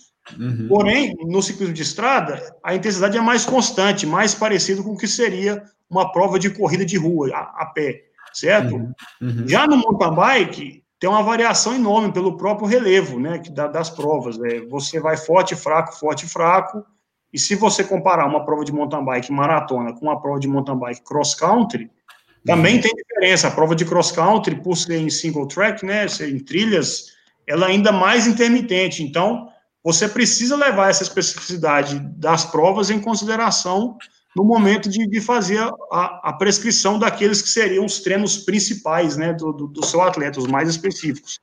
Se você não simular, não simular é, essas, varia essas variações de intensidade máxima e, e, e, intensidade quase que zero, você não vai ter uma boa performance nesse tipo de esforço, né? Então é mais ou menos por aí.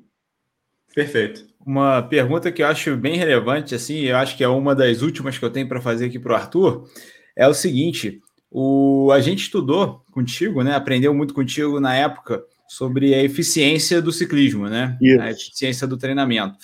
E que eu acredito ser uma, assim, uma questão muito importante que vai determinar muitas vezes quem vai ser o campeão, quem que vai ser o segundo lugar, né?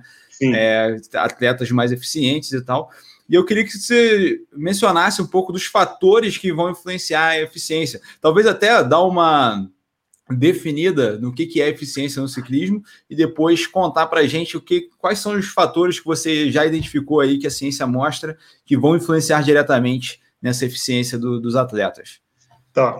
Então, a eficiência basicamente é, é a razão entre a produção de trabalho e o gasto energético para produzir aquele trabalho. Então, no numerador dessa equação, dessa razão, teríamos é, a potência produzida em, em, em watts, e no, no, denominador dessa razão, teríamos o, o, consumo de oxigênio, que seria a, a estimativa mais próxima de, do real gasto energético. Uhum. E a gente sabe que no ciclismo é, a eficiência tende a ser por volta de 20%, né? ou seja, a maior parte do seu gasto energético simplesmente é, é perda de calor. Né? Você está uhum. produ produzindo energia que, é, transferindo energia, para ser mais preciso, né? e que se perde em calor é, durante o exercício. Só 20% daquela energia de forma se converte ao trabalho. Então, é, no mountain bike, isso é muito fácil de identificar, porque um sujeito que, que não está tecnicamente adaptado, ele tende a, a ficar muito imóvel, é, desculpa, muito... É, móvel, né, no caso. É, seria o contrário, é muito móvel é. no cilindro, ele não consegue, o corpo dele não faz uma boa, boa leitura do terreno, então fica uma pedalada é, pouco fluida e você gasta muita energia nos seus membros superiores. E uhum. isso eleva o consumo, de, o consumo de oxigênio e o gasto energético, consequentemente, você perde eficiência. Então, é, é muito importante que você treine, mais um motivo para você treinar um alto volume de treino, né? Para você realmente ter as adaptações crônicas que o seu corpo vai se moldar àquela máquina que é a bicicleta, né? É, isso é, é, fundamental no mountain bike. Não adianta o sujeito, um erro que muito iniciante comete, e até alguns treinadores, não adianta o cara treinar ciclismo de estrada apenas pensando na, na, na longa duração, se ele não fizer longa duração numa mountain bike, ele simplesmente não vai conseguir extrair o melhor do corpo né, dele, né, na, na, na prova. É, eu já vi muito amador que treina para uma prova de mountain bike de longa duração, mas ele esquece que ele precisa fazer mountain bike, ele só faz ciclismo. Aí na prova o cara não, não, não tem a eficiência para pedalar, ele, ele gasta tanta energia com, com movimentos que não são aqueles movimentos de produzir a potência, que ele, ele se desgasta é, precocemente, né, e fadiga antes de terminar a prova. É, então, assim, qual que é a melhor forma de melhorar a eficiência? Primeiro é, é, é treinar bastante, né, isso do ponto de vista de, de um iniciante. Do ponto de vista de um cara, um sujeito mais maduro, que já é um atleta formado, é, é o treinamento intervalado que vai otimizar o padrão de recrutamento muscular, assim como acontece na, na, na musculação, né? Uhum. É, e isso vai levar, a movimentos mais eficientes e uma economia de energia. Basicamente, se você pegar uma, um perfil de eletro, é, eletromiografia da contração muscular de um ciclista treinado, ele é muito mais compacto e muito mais efetivo do que aquele padrão de recrutamento muscular de um indivíduo é, pouco treinado. Uhum. Uhum. Já até puxando aqui, Arthur, sobre o assunto, né? O Raul perguntou, né? Treinamento oh, de força pode contribuir com a melhora da eficiência aí? Treinamento de força? Ah, sim, isso é uma, uma ótima pergunta. O treinamento de força ele contribui sim para a melhoria da eficiência, justamente por esses mecanismos relacionados à, à, à contração de muscular, né? A eficiência da, da, contração muscular, a coordenação, etc. É, no entanto, eu tenho uma grande cautela para a prescrição de treinamento de força para ciclistas, porque é, o indivíduo ele não, ele não pode receber mais estímulo de treinamento de força do que estímulo para é, desenvolver as capacidades aeróbicas. E eu diria que nessa equação para encontrar o balanço, é, na, na, minha prática, eu, eu, costumo dizer que para uma sessão de treinamento por, por, de, de treinamento de força por semana, o ciclista deve pedalar mais ou menos umas 10 a 12 horas naquela semana de bicicleta. Boa. Seria mais ou menos essa a equação que eu diria que é a melhor para o, o desempenho. Ah, você quer treinar de força duas vezes na semana? Então, para você não ter uma concorrência dos estímulos, você precisa treinar talvez o dobro, 20, mais ou menos 20 horas de ciclismo para o treinamento de força não causar adaptações negativas e só produzir aquelas que são positivas, entendeu? É a famosa e... história do treinamento concorrente, né? Uhum. E você acha que pode prejudicar muito o atleta ou pode ajudar ele se ele se envolver num treino focado em hipertrofia muscular, por exemplo?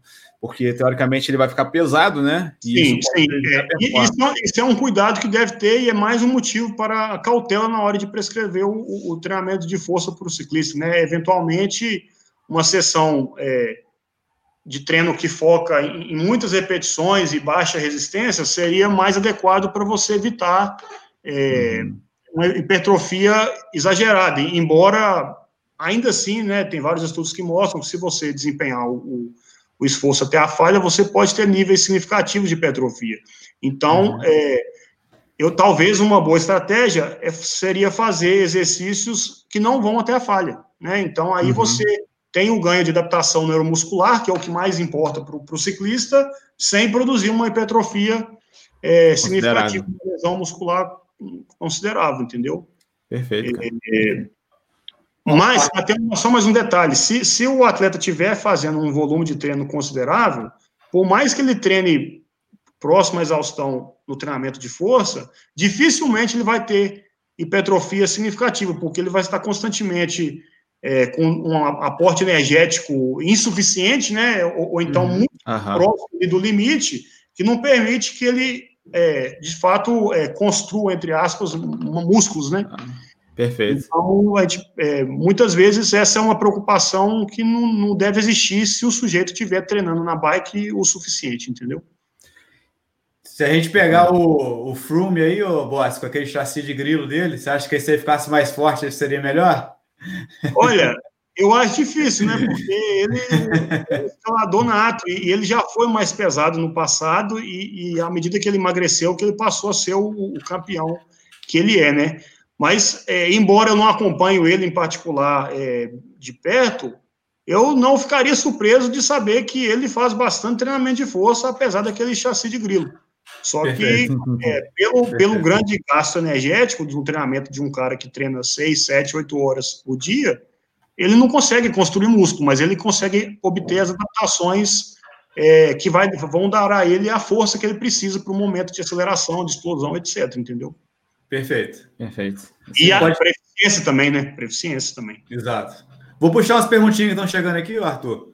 Vai lá, fica à vontade. Frederico aqui, ó, alongamento antes do treino ou até mesmo da prova, né? É recomendado?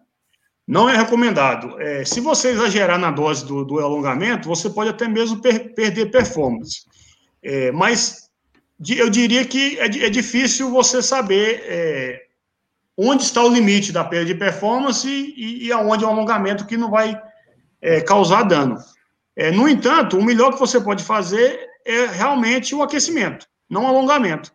Isso é dizer que alongamento é desnecessário? Claro que não. Para você ter uma, uma principalmente para o ciclismo de estrada, você precisa ter uma posição bastante agressiva na bicicleta para você ser aerodinâmico e, e economizar energia. Então, quanto mais flexível você for, mais agressivo você pode manter a sua posição sobre a bicicleta. Então, o alongamento é sim fundamental, é, principalmente da cadeia é, posterior, né, que vai te permitir trabalhar é, bastante abaixado na bicicleta, né, aerodinâmico. É, porém, deve ser feito fora do horário de treino, nem antes nem depois. usa um outro momento, talvez algumas cinco, seis horas após o, o treino de bicicleta, né, ou de musculação, para você não ter uma interferência e não correr nenhum tipo de, de, de não, não ter um risco de lesão simplesmente por você estar tá super aquecido e, e, de certa forma, imune à dor do alongamento, né? E aí passa da dose. Né, então, é, é melhor fazer em um outro período, e aí você pode focar exclusivamente no alongamento. Boa, perfeito. E a pergunta aqui do Vitor, né? Existem técnicas específicas de respiração? Se sim, quando utilizar elas? Existe algum método científico comprovado melhor aí para respiração? Olha, eu, eu já vi alguns estudos onde, onde o treinamento respiratório, é, eu agora não me recordo exatamente qual tipo de treinamento respiratório que era, ele produziu alguns ganhos de performance. Só que esses ganhos eram em pessoas destreinadas. Uhum. É, quando foram feitos estudos desse tipo é, com atletas é, de elite, não teve qualquer benefício. Então, uhum. qual, que, qual que eu entendo? O que, que eu entendo dessa, dessa pergunta? Você não precisa fazer treinamento de respiração, a não ser talvez um, um, um doente que, que, necessita de algum tipo de, de cuidado específico, mas para uma, população saudável e, e normal, né, você não precisa treinar a respiração. Você simplesmente deixa o seu corpo, o seu sistema nervoso é, autônomo, né, comandar a sua respiração naturalmente, sem ter qualquer tipo de preocupação com isso. Essa, de, de certa forma, é a melhor estratégia. E, e você pensar na respiração, principalmente no exercício de alta intensidade, é um estresse a mais que, que, muitas vezes vai interferir na sua performance, porque é mais uma preocupação, mais um esforço ali mental e que vai te tirar do, do foco que é completar uma sessão árdua, né? Boa. Vou puxar uma última pergunta aqui da galera aqui, ó. O Leonardo mandou, né? Boas, como seria a forma correta de dividir o treino durante a semana, né? Em quantas vezes aí forte, fraco e moderado? Distribuição é, do treino aí, como é que seria a ideal? É, eu, eu diria que os treinos é, fracos e os moderados, eles podem ser feitos é, todo dia. Desde que, mas aí você tem que levar em consideração é, a, a, capacidade desse, desse indivíduo, porque principalmente o treino moderado, ele, cons, ele consome bastante glicogênio muscular e glicogênio é, hepático, né? Então, é, isso leva um desgaste para os dias subsequentes se você não tiver realmente adaptado a desempenhar aquele exercício moderado utilizando gorduras, né? Então, é, um, é necessário um aporte de carboidratos na alimentação, é, para melhor execução Sofria, e né? para não ser todo dia um moderado que, que, realmente é um moderado longo, né, que vai desgastar os seus estoques de glicogênio. É, então, tendo, tendo isso em vista, o que, que eu faço normalmente como treinador? Eu, eu, eu decido primeiro, na, nas semanas de treino, quais são os, os, os, dias para aquelas sessões de alta intensidade, as sessões uhum. fortes, né, que realmente vão te deixar desgastado não só do ponto de vista do glicogênio muscular, mas do ponto de vista é, até muscular, né, a fadiga, a, a fadiga muscular mesmo, é, de um dia para o outro. E aí, uma vez que eu decido ali, é, normalmente, inici, inicialmente, duas sessões fortes por, por semana e, e, depois, com alguma adaptação, três sessões fortes por semana, você pode simplesmente distribuir as sessões fraca, fracas e moderadas ao redor dessas sessões é, mais intensas. Uhum. Mas isso se tratando de sujeitos que já são ciclistas e que já treinam é, rotineiramente, né? Com uhum. um indivíduo que é talvez sedentário e quer começar com uma, uma rotina de, de, de ciclista, certamente você pode começar com, com várias semanas apenas com tênis de baixa intensidade e longa duração, né? Progredindo a duração gradativamente e você começa a introduzir alta intensidade uma vez por semana mesmo, entendeu? Então, uhum. bem devagarinho até o sujeito se sentir capaz de realmente desempenhar no melhor das suas habilidades, né? Perfeito. Excelente. Então, podemos ir para a parte final, então, do nosso podcast aqui? Vamos lá. Então tá, ó, Arthur, a gente sempre tem dois quadros finais aqui no nosso podcast, que aí eu vou te fazer uma pergunta aí, você ver se você tem alguma análise para fazer, tá? A primeira a gente chama de análise científica paralela. Então, assim, o nosso tema principal aqui foi o ciclismo, treinamento para ciclismo. E aí a gente sempre traz algum estudo, alguma outra coisa que a gente está é, tá procurando, está estudando no momento para apresentar aqui para o pessoal que está assistindo. É, aí eu não sei se você tem algum estudo aí sem ser a ver com ciclismo, que eu, sinceramente, eu acho que eu nunca te vi estudando alguma coisa sem ser ciclismo. não, isso até ele gostava muito Olá. de estudar mel, viciado em mel. Ah, é eu sou um grande fã do, do consumo de mel. O mel tem grandes Mas... propriedades é, do ponto de vista é, bacteriano, do ponto de vista antiviral. Então, eu recomendo o consumo de mel. Mas é mel puro, né? Esse mel cheio de açúcar. Esterilizado, não, né? Não, é. Mas, Mas até... falando sério agora, você ia falar uma coisa? É que é uma generalização, né? Que você estudava também a parte de nutrição, que eu me lembro, é, né? Pelo menos estava atento às evidências e tal, né?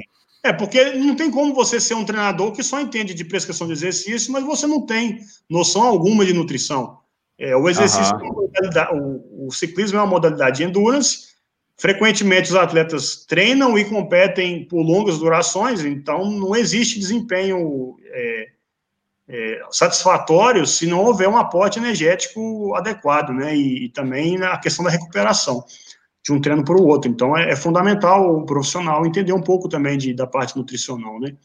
Mas é, uhum. voltando à sua pergunta, é, muitas vezes é, eu leio alguns estudos, né, mais das partes é, mecanísticas, que eles não necessariamente têm aplicação direta é, para o ciclismo, né, mas você precisa ler um pouco alguns estudos, até mesmo com indivíduos é, sedentários ou, ou doentes, para você entender os mecanismos de adaptação ao treinamento e, e como que isso acontece com o atleta, pois nem sempre você tem as evidências que você precisa com amostras de pessoas que você trabalha.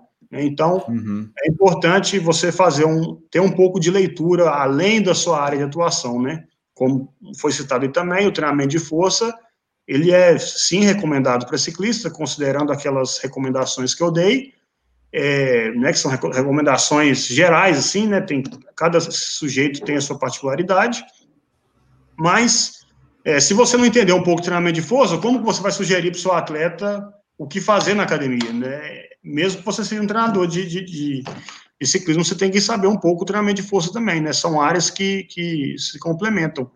E uma, uma questão assim mais pessoal, que é uma área que eu me interesso muito, é estatística. Eu aprendi a gostar de estatística por, por, é, por questão do meu ofício de, de, de pesquisador. É, e eu vejo que você entender o basiquinho de estatística te ajuda a interpretar o conhecimento. Então, não é muito difícil para qualquer um de vocês aí, sejam atletas, sejam é, profissionais de educação física, se quiserem entender os artigos científicos um pouco melhor, faz um, faz um cursozinho online aí de estatística, que tem, existem vários na internet, e aí você vai ter realmente um melhor entendimento na hora de interpretar qualquer artigo científico que você for ler, né? E eu acho que se a estatística bem ensinada, ela é bastante interessante. É, bem útil, né? Ver, ver o, mundo de outra forma, né? O conhecimento de outra forma. Sem dúvida. E tu, Vitor, tem alguma análise aí que você tem feito paralelamente? Boa, vou puxar aí, a gente sempre fala aí de algum infográfico que a gente fez esses dias, né? Então eu fiz um uhum. infográfico aí sobre o uso da leucina para hipertrofia. É, e mais uma vez a gente vê aí que o uso de um, um, único aminoácido aí, pensando em hipertrofia, ele não funciona, né? Então, é um estudo aí comparando o uso da leucina com o placebo e mostrou ali os mesmos resultados para hipertrofia, a partir do momento que o, os indivíduos ali do estudo que eram treinados, eles estavam com um consumo aí proteico adequado, né? Que no caso do estudo foi de 1,8 aí gramas por quilo por dia aí.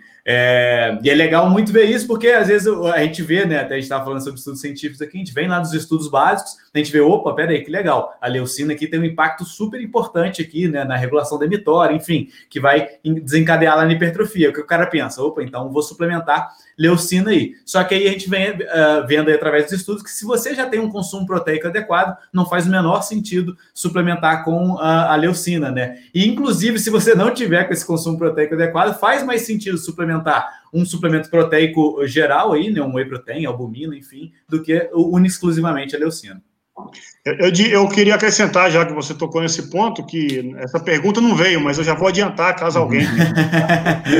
a, a, suplementação de, de proteína para o exercício de ciclismo, eu diria que para 99% dos indivíduos né, que não tem níveis de, de treinamento de um atleta profissional, ele nem mesmo precisa de uma suplementação é, proteica. Se ele tiver um consumo, é, principalmente de carne vermelha, que é uma carne de, de qualidade, né? É, uhum de vista dos aminoácidos. Biológico, né? Claramente, é, provavelmente já vai ter toda a sua é, necessidade é, em relação às demandas do treinamento. Né? Existe um grande mito aí na, no ciclismo de que o consumo de proteína ajuda na recuperação. Isso não é demonstrado uhum. pelo, pelos Pela literatura é, científica. científicos dessa área. O que vai determinar a sua recuperação rápida de uma sessão para outra, por mais intenso que ela seja, é o consumo de carboidratos, né? Principalmente nas primeiras horas do exercício, mas, mas no caso, é, se, se não tiver um aporte do dia inteiro completo, bem distribuído ao longo do dia, por mais que você capriche na pr primeira hora pós-exercício, depois vai ficar faltando, né? Então, tem que uhum. aí no, após o exercício e focando também na, no consumo do dia completo, né? É importante só frisar, dar um disclaimer aqui, né? Que a gente está falando de atletas de ciclismo que estão fazendo treinos aí de duas, três horas, né? Porque senão tem muita gente que faz uma caminhadinha ali na esteira e já volta já suplementando ali o carboidrato, né? Sim. Aí um pãozinho, maltodextrina. É, e aí você, precisar, né? você, bota, você bota o seu ganho a perder, né? é, exatamente. exatamente. E, e, até o que eu vou falar aqui, minha análise científica paralela, pode, tu pode fazer depois um paralelo aí com o ciclismo, que eu acho que é bem legal, principalmente parando para pensar nos entusiastas e tal, é, que tem bastante relação. É o seguinte, é, o Vitor sabe aqui, eu vou te contar. Eu estou assistindo na Netflix lá o documentário do Michael Jordan lá, né? Sim. O arremesso final. E, e, eu fiquei abismado de ver assim, os bastidores ali que eles mostravam, como que assim, a galera no vestiário tava tomando uma cervejinha, a galera mandando ver e tal. Charutão. Então, assim, charutão, e assim, eu falei assim, cara, que loucura, é, né? É então... Oi? É jogo? Pós-jogo, pós-jogo, geralmente, né? Aí eu e a gente, assim, eu venho de uma cultura, vamos dizer assim, assim, se você frequenta uma academia, você vê aqueles caras da maromba, os caras têm até medo. Se tu falar álcool perto do cara, o cara já até sai fora. Falo, que isso, não pode falar de álcool não, senão já, já sentiu o catabolismo aqui. E aí, cara, eu sei que eu, eu fui pesquisar para ver, né? Eu falei assim, cara, mas vamos entender real efeito álcool. Porque, assim, a gente tem alguns estudos científicos que mostram assim, ah, se você é, fizer no seu, você treinar e depois você fizer um, um consumo de álcool, isso vai prejudicar a sua recuperação. Só que são estudos assim que mostram assim, doses absurdas de álcool, né? Que é, seria até difícil de você consumir. Aplicar no dia a dia, né? Exatamente. Outra, né? Exatamente, exatamente. Então, assim, eu acho que seria muito é, improvável. Então, eu fui pegar e teve uma meta-análise muito interessante é, de 2019 que mostrou que sim, ela, o álcool ele pode afetar a, a recuperação, mas isso se as doses, for, as doses forem muito altas, né? Porque em doses pequenas, ou seja, vamos botar aqui do, de uma maneira fácil de entender, uma dose de vodka, uma, uma cerveja que você tome no seu dia, isso não vai ter um, não vai afetar diretamente a sua recuperação. O, o Vitor já está rindo aí porque ele já vai abrir o uísque dele ali. O Vitor agora está viciado em uísque. Eu, eu, não sabia que estava liberado beber, então. Eu estava segurando aqui. bom, bom, bom, então vou fazer outro disclaimer aqui, né? Que isso não é um incentivo a, a Exatamente. Perfeito. Exatamente. É, porque o que eu falo assim, o álcool álcool não vai te dar benefício nenhum para a performance, para o resultado. Então, assim, é, não, adianta você pensar que vai ter algum benefício que não vai. Mas, de certa forma, o que eu vejo assim, dá para você ter um consumo sociável se você faz questão, é, sem você achar que assim, ah, pô, todo o meu treino da semana é, foi jogado no lixo porque eu fiz isso, né? Mas isso é só para salientar esse ponto aí que eu que eu estava estudando aí mais cedo, que eu achei bem interessante. Não, com certo? certeza. Muito bom. É, você, eu, eu, gostaria de saber o porquê que você estava estudando isso, que não tem, né? Ele inventou uma historinha de Michael Jordan, ele quer é chapar, né? Vamos falar a verdade, né? Tá, com certeza. Não, que, eu, que eu achei engraçado, que eu até estava ouvindo um podcast sobre o assunto, né? Aí o cara falou assim, pô, mas não tem como discutir com o Michael Jordan, não, né? São seis campeonatos que o cara ganhou, então, assim, o álcool tá liberado e você que se vire aí, se você não se lida bem com isso. Já, já teve, inclusive, muito atleta de ciclismo suspenso por uso de cocaína fora das competições. É mesmo? Já aconteceu é, várias vezes. Como se fosse um doping, assim? Não, acho que o, o sujeito Pô, treina tantas horas, tantas horas, e com tanta disciplina ao longo da, da, do dia a dia dele, né? Treinando aí até 30 horas por semana, que a hora que o cara tem um momento de lazer, talvez ali após uma, uma competição importante vencido, o sujeito simplesmente joga tudo pro alto e Para tudo, né? Mas é, claramente, não preciso nem falar que isso aí não é nem um pouco bom para performance, né? Exatamente. Se você tiver que treinar logo, em, logo em seguida. É, e, e assim, para finalizar, então, nossa última reflexão aqui, a gente sempre tem alguns assuntos que a gente está estudando, que a gente está vendo, que a gente está refletindo, pode ser uma reflexão própria também, é que às vezes não tem nada a ver com ciência, não tem nada a ver com exercício físico, não tem nada a ver com estudo e que eu acho que é legal e a gente às vezes consegue até fazer um paralelo. Então, você tem alguma coisa, Arthur, que você tem estudado, que você tem refletido aí, é, que não tem a ver com necessariamente exercício físico, com nutrição, com nada relacionado à saúde fisiológica em geral?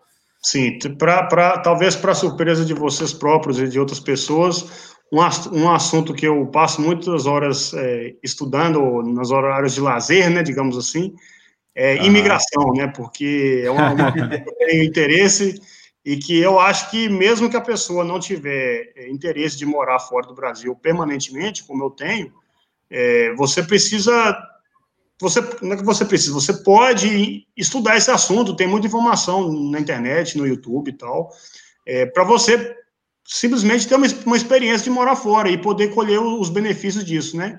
Então, é, é um assunto, apesar de não ter uma relação direta, assim, com, com a minha profissão, eu vejo que pode me dar oportunidades profissionais. Então, é um assunto que eu me interesso e que eu estou sempre acompanhando aí, principalmente no, alguns bons canais no YouTube que, que existem. Excelente. É, e a gente pode falar aqui que os três morou fora e com certeza foi uma experiência é. válida aí do ponto de vista claro, profissional, né? Tivemos experiência. Né? Inclusive, é. eu me lembro muito bem quando vocês foram para para seus respectivos países e que eu, eu fiquei indignado porque eu oportunidade e eu queria muito, entendeu? Então, eu falei, não, eu preciso fazer meu doutorado fora porque eu também Vou quero. Ficar para trás, não, né? Excelente, cara. Excelente. E tu, Vitor, o que, que tu tem estudado aí sem ser sobre educação física? Ah, todo dia a gente está estudando marketing aí, né? Então hoje eu vou pegar, eu falar, hoje estava ouvindo um podcast lá do Vinhas aí, o Renato conhece aí, estrategista digital, e ele estava falando, é, ele fez uma entrevista de uma mulher falando sobre a diferença do marketing lá em 2015, né, o comecinho ali, e para agora, né? E aí a oh, gente aqui na Isso, exatamente, né? né? E a gente aqui na CITES até pegou um pouco disso, e é legal da gente ver assim como que, é, de, de, certa forma, o marketing fica cada vez mais, uh, como posso falar, Agressivo. profissional é, agressivo também, agressivo também. E, e, e de alguma forma, quem está entrando agora, ele vai ter um pouco mais de dificuldade, né? A gente tem uma facilidade maior, a gente tem, tem obviamente, mais redes sociais para o cara entrar, para o cara é, divulgar o seu trabalho ali, mas como já tem mais pessoas ali dentro, fica mais difícil do concorrente entrar, né?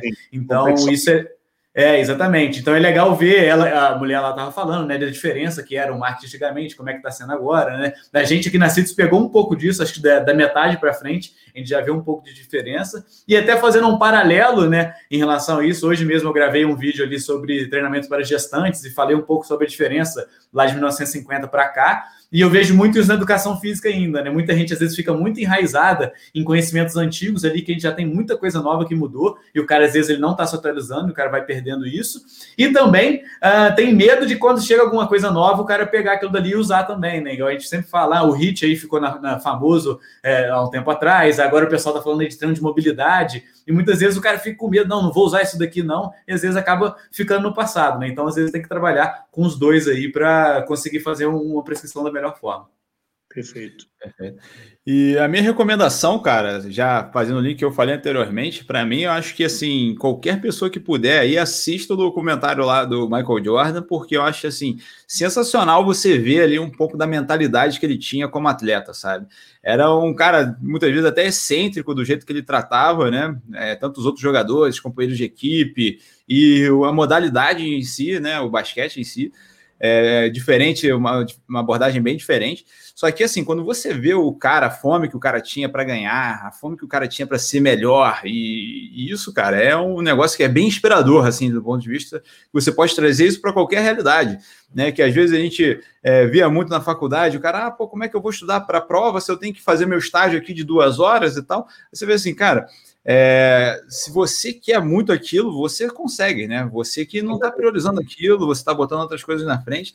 Eu acho que assim, o Michael Jordan é um cara muito é, legal para a gente se esperar nesse sentido, é, porque além dele dar o show lá que todo mundo via na quadra, na hora do jogo e tal, e, e, e fazia é, os resultados acontecerem, ele estava lá também treinando sempre, né? Ele estava sempre lá aperfeiçoando, melhorando, sendo é, o maior. Treinos, né? Quando Exatamente. não tinha ninguém, ninguém observando. Exatamente, que eu acho que é o diferencial aí, né? Que é quando é, você. De atleta, a gente, como, enquanto profissionais, a gente precisa trazer isso para o nosso dia a dia, enquanto profissional mesmo, né? E eu acho é. que é isso aí, a gente tende a ganhar muito com isso. Concordo? Pois é, e você, fazendo o paralelo com o ciclismo aí, né? Quantas horas o cara vai rodar sozinho, né? Na estrada, lá, girando, girando, e horas de treinamento, para às vezes ter uma prova que ele vai ser campeão e, e vai poder, sim, é, ter ali o resultado que ele tanto esperou, né? Com certeza, mas é, vale a pena, né? Você nunca pede em aprender mais, né? Como, como diz a minha sogra, conhecimento não. Boa. Eu tenho um paralelo muito bom aí dessa série, que aí eu, tudo a ver com isso daqui, tá? Eu acabei de ver a série do Michael Jordan e fui ver a série do time Movistar. Não sei se chegou a ver, Arthur. Que é Não. sobre. Eles falam de um ano lá da Movistar, né? 2020, 2019, né? Que eles acompanharam durante todo o tempo, né? Quem não sabe, Movistar é uma equipe de ciclismo. E, cara, assim, é impressionante. A, a, eu fiquei até em depressão depois de ver o Michael Jordan com um mindset assim, inabalável que o cara tinha, e depois ver o Mikel Landa ali cara, o cara é uma tristeza de mindset, assim, é um cara excelente, um, um excelente ciclista, Sim. porém o cara tem uma mentalidade muito fraca, né? E assim, e você vê como que é legal o fato do cara ter uma mentalidade fraca, não consegue, o cara não consegue ir além, né? E aí, Por tipo, isso não é um dos melhores, né? Não é um dos mais falados, né? É, exatamente. É um atleta que eventualmente vence estágios e tudo mais, mas. Exatamente. Então eu lembro ele, ele, falando na série, né? Nossa, porque eu tô aqui na, no, na, na Espanha, na Volta da Espanha, e ser um atleta da Espanha é muito difícil para mim, a imprensa toda fala de mim, e, pô, enquanto isso, o Michael Jordan lá, o pessoal tava falando. É, exatamente, sacou? O pessoal tava acusando ele, o, o, o, pai dele ter morrido por causa dele, e o cara tava nem aí, tava ganhando, levantando caneca e pronto, né? E aí, essa questão é. da mentalidade tem tudo a ver aí com. A gente até falou bastante disso no, no podcast com o Guilherme, né? Exatamente, perfeito. Arthur, cara, muito obrigado pela tua participação aqui hoje no nosso bate-papo. Eu espero que esse seja só o primeiro de outros que nós vamos ter ainda no futuro, né? E espero que você um dia fique mais tranquilo de trabalho e possa fazer projetos maiores com a gente também, que é um, grande interesse nosso e não é de hoje, né? Que você já sabe, né? Mas já está feito o convite público aqui, né? E quem gostou dessa live aqui, com certeza vai gostar muito de aprofundar ainda mais o conhecimento contigo, cara. E foi um prazer te ter aqui, até porque você é, contribuiu muito para a origem da Sítios, né? Porque, igual eu falei no início dessa live, se indiretamente, tem... é, indiretamente. Vamos, vamos Não, botar. Mas... Nos seus devidos lugares. tem o seu pilar lá, né? Que eu acho que tem uma frase muito importante que é: se um dia eu fui grande, foi porque eu me apoiei nos ombros dos gigantes, né? E acho que a gente pode considerar isso aí de você. Tá certo, meu amigo? Eu que agradeço, é um privilégio estar falando com vocês aí. E eu, eu posso, já, desde já, falar que eu estou é, disposto a participar novamente e embarcar em novos projetos no futuro, assim que a gente tiver uma, esse doutorado definido e terminado propriamente. Muito bom. Agradecer fortemente a participação do Arthur aí. Inclusive, agradecer a participação da Nayara aqui nos comentários aí. Exatamente. Patroa tá sempre firme aí, dando força, muito legal ver o casal aí sempre Desde juntos. aqui da é, Exatamente. E aí, e... realmente agradecer o Arthur, né? O Renato falou aí já, mas assim, é, toda essa base aí de, de ciência aqui, que a gente bate o martelo, que a gente é chato pra caramba aqui na CITES, muito veio do Arthur sendo chato pra caramba com a gente lá na época Aham. da faculdade. tá certo. Gente, obrigadão aí por ter assistido e ouvido a gente até o final, e a gente se vê aí no próximo episódio do Sítios Cash. Valeu, um abraço. Valeu. Um abraço, pessoal.